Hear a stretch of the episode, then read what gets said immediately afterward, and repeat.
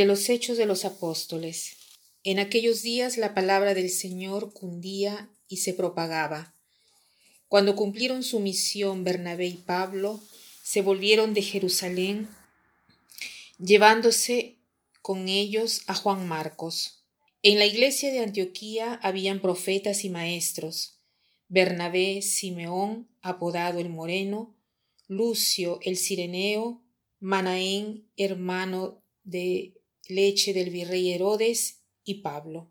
Un día que ayunaban y daban culto al Señor, dijo el Espíritu Santo, Apartadme a Bernabé y a Pablo para la misión a la que los he llamado.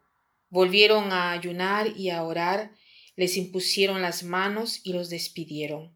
Con esta misión del Espíritu Santo, bajaron a Celesia y de allí zarparon para Chipre.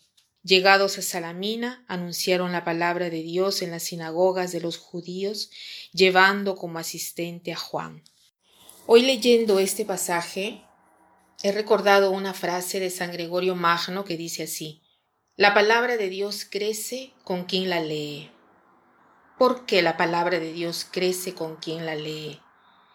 Y en el pasaje que hemos leído dice, la palabra de Dios crecía y se difundía.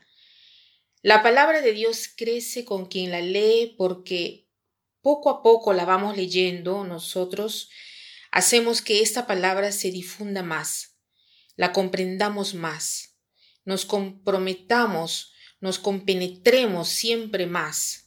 Por eso la palabra de Dios en un cierto sentido crece porque crece en altura en cuanto que se eleva, crece en profundidad en cuanto la acogemos siempre más con todo lo que implica, crece a lo ancho en cuanto llegamos siempre a más personas, crece en longitud porque nosotros acogemos y memorizamos siempre más el, su valor y la leemos con más atención y profundidad.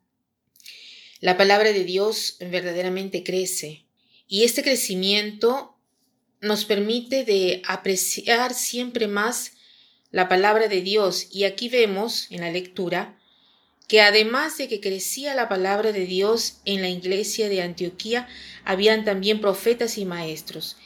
¿Quiénes son estos profetas? Los profetas no son tanto los que predicen el futuro, el profeta viene, profeta viene de profemí, o sea, eh, hablo en lugar de. El profeta es aquel que habla en lugar de Dios, aquel que anuncia algo en lugar de Dios. Y los maestros son como nuestros catequistas, personas que instruían al pueblo eh, sobre las leyes de Dios. Y aquí esta comunidad estaba bien organizada, ¿Qué cosas hacían? Estaban celebrando el culto del Señor y ayunando.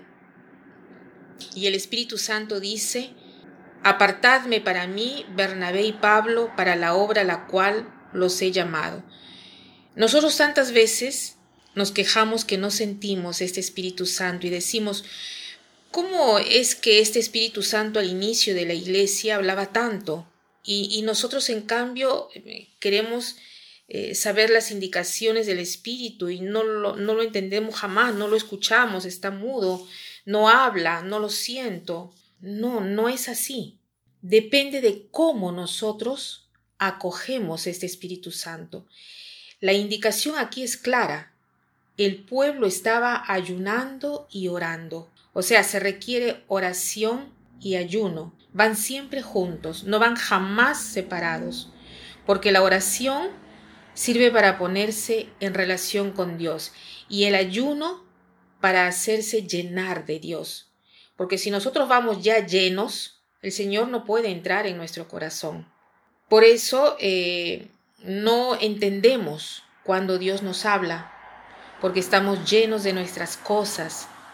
El ayuno no se debe entender solo como de evitar comer alimentos o no comer alimentos en un día, no, sino que el ayuno eh, quiere decir también que eh, se refiere a los prejuicios, ayuno de preconceptos, ayuno de las críticas, ayuno de las calumnias, ayuno de las mentiras, ayuno de todo lo que pueda contaminar nuestra alma y no nos permite de ser libres interiormente y entender lo que el Señor quiere de nosotros. Entonces hoy agradezcamos a Dios por el don de la palabra, porque verdaderamente somos privilegiados.